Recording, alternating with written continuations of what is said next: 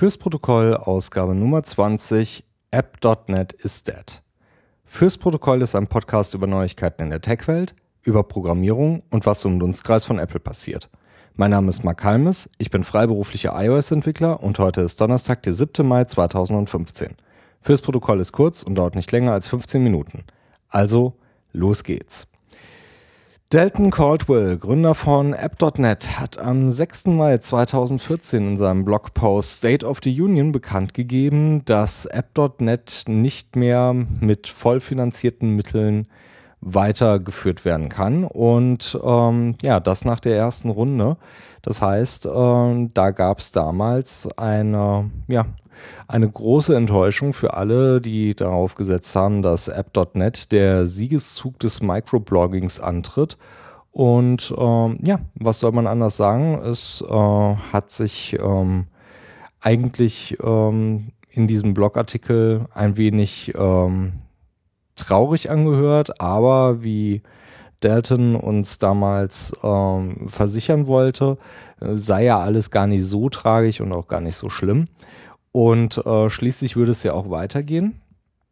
Und äh, der Dienst würde nicht äh, zumachen. Man kann weiter auch über sein Funding hinausgehen und man könnte ja auch weiterhin alles benutzen. Die Entwicklung würde vielleicht nicht mehr so schnell vorangetrieben werden, wie es äh, mit einem voll äh, bezahlten Entwickler denn auch möglich sei. Aber es würde natürlich weitergehen und äh, man könnte ja auch dementsprechend was dran tun. Ähm, tja, das war vor einem Jahr. Heute ist der 7. Mai. Am 6. Mai 2014 hat Dalton Cordway das bekannt gegeben. Und ich muss sagen, App.NET ist tot. Da tut sich für mich so gut wie nichts mehr. Gruber nutzt es schon, schon länger nicht mehr. Syracuse hat äh, neulich nochmal kurz seinen, seinen Abschied von den OS 10 Reviews dort äh, bekannt gegeben. Das war's. Der einzige, der das anscheinend noch äh, nutzt und ähm, nach wie vor auch noch aktiv benutzt, scheint wohl Manton Reese zu sein. Aber Manton Reese ist an dieser Stelle auch eine, eine kleine Ausnahme und äh, ja, niemand äh, setzt mehr auf diese Plattform. Warum ist das so, beziehungsweise warum kümmert es mich? Naja, auf der einen Seite war App.NET eine Möglichkeit, ein, ja, eine, eine Plattform aufzubauen, die eben viel mehr ist als eine Microblogging-Infrastruktur. Und zwar ist äh, App.NET als Plattform, als, als Service-Plattform damals an den Start gegangen. Und die Idee dahinter war, einen, ja, einen Federated Service äh, für Login und Authentifizierung anzubieten und darüber dann andere Plattformen und andere Dienste mit, mit zu befeuern. Der bekannteste war Alpha. Das war der Microblogging-Dienst von App.NET, das, was man langläufig auch meint, wenn man, wenn man von App.NET spricht. Und zwar äh, die Twitter-Alternative, wenn man denn so will. Aber äh, nur damit lässt sich natürlich auch nicht wirklich äh, jemand vom, vom Hocker reißen, weil warum sollte ich denn zu einer mh, mm, bezahlten Variante eines Twitter-Dienstes gehen, wo noch weniger Leute sind als äh, bei Twitter selbst? Und ich würde mal behaupten, das hat im Endeffekt auch den Jungs das Genick gebrochen, weil der Dienst war nicht preiswert, in Anführungszeichen. Er hat ähm, irgendwie 40 Dollar gekostet aufs Jahr, nachdem ähm, der initial Kickfunder, äh, Kickstarter äh, Fundingpreis von 50 Dollar irgendwann runtergefallen ist, äh, auf ich glaube knapp 40 oder 35, irgendwas in dieser Region. Aber wie gesagt, es nutzt halt leider niemand. Und dann macht es auch keinen Sinn, eine Plattform zu unterstützen, die offensichtlich viel netter sein möchte als ihre Entwickler, wenn äh, nur Entwickler sich darauf rundtummeln, aber keine anderen Leute. Was äh, zur Folge natürlich dann auch hat, dass äh, diese ganzen Dinger verweisen. Jetzt, äh, wer brav immer äh, die Folgen von Fürs Protokoll gehört hat, der weiß, dass ich schon ein paar Mal Menton Reese hier angesprochen habe. Menton ist der der Podcaster von äh, eine Seite des Podcasts von Core Intuition. Und Manton bastelt schon jetzt seit, seit längerer Zeit an diesem, an diesem Konzept des Microbloggings rum.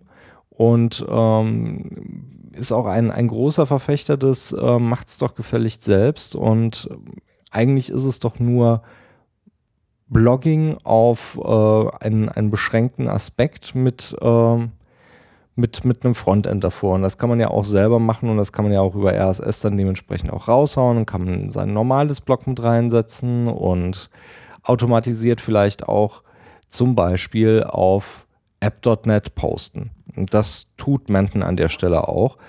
Aber ähm, das äh, das große Problem an der Stelle ist halt, wie bekomme ich meine, meine Kommunikation dort mit hin? Und äh, ganz ehrlich, die bekomme ich natürlich nur zustande, wenn ich auch äh, die Möglichkeiten dazu habe, mit anderen Leuten darüber zu kommunizieren. Und äh, das habe ich halt nur auf Twitter. Jetzt äh, ist Menten ein so gebranntes Kind, dass er, dass er Twitter tatsächlich nicht mehr den, den Rücken äh, Nee, andersrum, dass er äh, Twitter gar nicht mehr sehen möchte und ihm halt tatsächlich den Rücken gekehrt hat, was dazu führt, dass natürlich äh, alle anderen Möglichkeiten da ausgeschöpft sind. Aber man kann natürlich, ohne das jetzt irgendwie böse zu meinen, auch äh, trotzdem immer noch auf äh, Twitter setzen und das halt auch auf äh, andere Möglichkeiten nutzen. Und das hat zum Beispiel Brand Simmons von Inessential äh, gemacht, von dem Blog Inessential, ähm, Brand macht unter anderem auch die Vespa-App zusammen mit, ähm, mit Gruber und ähm, ist aber jetzt neuerdings auch bei The Omni Group. Und er hat in seinem Artikel The Man Who Deleted All His Tweets ein bisschen auf diese Geschichte von, äh, von Manton Reese auch angespielt und äh, er tut äh, mittlerweile tatsächlich etwas, etwas äh, sehr Interessantes mit seinen Tweets. Und zwar löscht er sie, wenn er mit ihnen eine, eine gewisse Zeit lang, ja, ähm, ich sage mal, fertig ist. Ähm, was bedeutet das? Er benutzt es tatsächlich wie ein Chatsystem, aber er persistiert nicht diese kompletten Daten, sondern er lässt sie danach auch wieder frei und äh, löscht das Ganze dann halt auch tatsächlich. Ähm, er geht auch davon aus, dass er, dass er da früher oder lang irgendwas äh, noch ändern möchte, dass er das vielleicht auch automatisieren möchte. Aber ähm, der Ansatz, dahin zu gehen und ähm, Microblogging nochmal neu aufzurollen und auch anders aufzurollen, das finde ich schon sehr, sehr interessant und anscheinend äh, springen immer mehr Leute auf. Er sagt ganz klar, dass er, dass er das nicht, also Brand sagt das von, von sich selbst, dass es kein Aufruf ist, dass alle Leute das jetzt irgendwie machen sollen und äh, ihm auch gleich tun sollen. Er ähm, will nicht von, von Leuten hören, die das tun und er will auch nicht äh, von, von Leuten hören, die sich schlecht fühlen, dass sie es eben nicht tun. Aber die Idee dahinter finde ich halt sehr spannend. Was äh, wäre denn tatsächlich die Möglichkeit, seinen, seinen Content wieder selbst zu verwalten und selbst in, in, auf seinem eigenen ja, auf, auf sein, sein eigenes System zu halten und seine, seine Daten selbst zu besitzen um zum Beispiel damit auch andere ähm, Plattformen äh, zu schaffen. Und das Ganze hat Manton auch äh, sehr schön in seinem Artikel äh, Twitter Island dargestellt, nämlich dass es eigentlich um, um Insellösungen hier geht.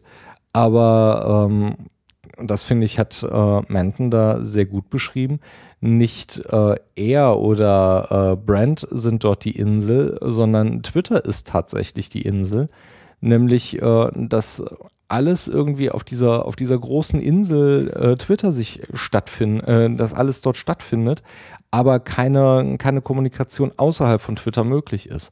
Und genau das ist es, was äh, die beiden gut nach vorne treiben, indem sie sagen, nein, äh, wir möchten ein System haben, was vernetzbar ist, durch RSS äh, auch in andere Systeme reinkommen kann, eine komplett neue Möglichkeit bietet, wie man denn mit diesen Informationen umgeht und wie man sie verarbeiten kann.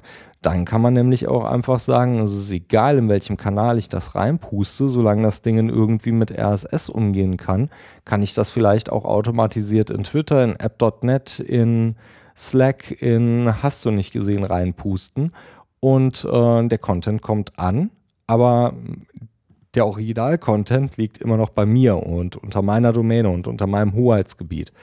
ich finde das äh, wirklich immer spannender und ähm, mich lässt diese Idee auch nicht wirklich los. Ich habe das äh, ja schon mal angesprochen.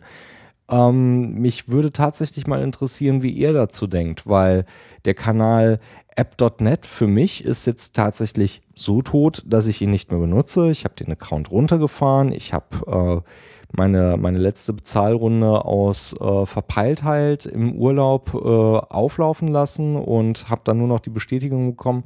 Vielen Dank, dass du äh, jetzt nochmal äh, Geld uns hinterhergeworfen hast. Ja, habe ich jetzt gerne gemacht. Bitteschön, hier ist das Geld und trotzdem habe ich jetzt runtergefahren auf den kostenlosen Account mit, äh, mit, mit, den, mit den paar Usern, die ich da jetzt halt noch habe und werde da jetzt auch leider nicht mehr aktiv irgendwas dran machen. Nichtsdestotrotz ist das natürlich, wenn man das als, als passiven Kanal irgendwie noch betanken könnte automatisch für einen, für einen eigenen Mikroblogging-Service, dann wäre das natürlich wiederum interessant. Was äh, würde einen davon abhalten, sowas zu tun? Naja, bei mir ist es aktuell die Zeit. Ich habe keine Ahnung, wie ich, wie ich das jetzt irgendwie zusammenpuzzeln würde und ähm, finde es an der, an der Stelle ehrlich gesagt noch nicht so, so wirklich überzeugend, ähm, den, den Mehrwert dort rauszuholen, weil warum soll ich da jetzt irgendwas auf app.net rauspusten, wenn da nichts passiert? Auf Twitter ist das wieder was anderes, da könnte ich es tatsächlich dann nochmal hinkippen, vielleicht würde da auch nochmal etwas passieren. Aber wie gesagt, app.net nach einem Jahr nach dieser Ankündigung, das fühlt sich an, als ob da nichts mehr passiert. Deswegen, dem, dem einen oder anderen aufmerksamen Hörer wird es vielleicht schon aufgefallen sein, ich äh, kündige auch nichts mehr auf app.net an. Ich äh, verweise auch nicht mehr auf app.net. Soweit ich weiß, äh, gibt es den Account zwar immer noch, ähm, aber ich ähm, nutze ihn halt so selten, dass ich noch nicht mal mehr weiß, ob er tatsächlich noch aktiv ist oder ob ich ihn tatsächlich nur geparkt habe. Aber ähm, da braucht man halt nicht mehr drüber reden, dass das Ding einfach, einfach tot ist. Das heißt, ähm, ihr werdet auch da keine Ankündigung mehr von mir auf äh, app.net raus, äh, rausbekommen. Das heißt, ähm, ja, Twitter ist für mich da erstmal immer noch das Erste und alles andere natürlich über den Podcast selbst und über, äh, über die Webseite protokollcast.de, weil das ist das Hoheitsgebiet, da spielt sich das Ganze ab, aber eigentlich natürlich erstmal über das gesprochene Wort hier in dem Podcast. Wenn ihr eine Idee habt, was man mit, äh, mit so einem ja, offenen Mikroblogging-System machen könnte, wie man das machen könnte, vielleicht macht ihr da ja auch schon was und äh, habt da vielleicht irgendeinen coolen Workflow, dann äh, schreibt mir doch einfach. Mich würde das nämlich sehr interessieren, was ihr damit macht und wie ihr das angeht. Ähm, Fände ich sehr spannend. Vielleicht äh, kann man da ja das ein oder andere sich abkupfern und äh, dementsprechend selbst aufsetzen. Würde mich auf jeden Fall freuen. Das war die Ausgabe Nummer 20 von Fürs Protokoll. Die Links zur Ausgabe findet ihr in den Show Notes oder auf www.protokollcast.de slash 20. Feedback und Kommentare gerne an @protokollcast auf Twitter oder auf der Webseite unter www.protokollcast.de slash 20. Dort könnt ihr nämlich auch kommentieren. Wenn euch die Sendung gefallen hat, gerne ein Review in iTunes schreiben. Das hilft anderen Hörern, den Podcast zu entdecken und mit euren Reviews könnt ihr ihnen sagen, was euch gefällt. Fürs Protokoll, ich bin Mark Halmes. Bis zum nächsten Mal.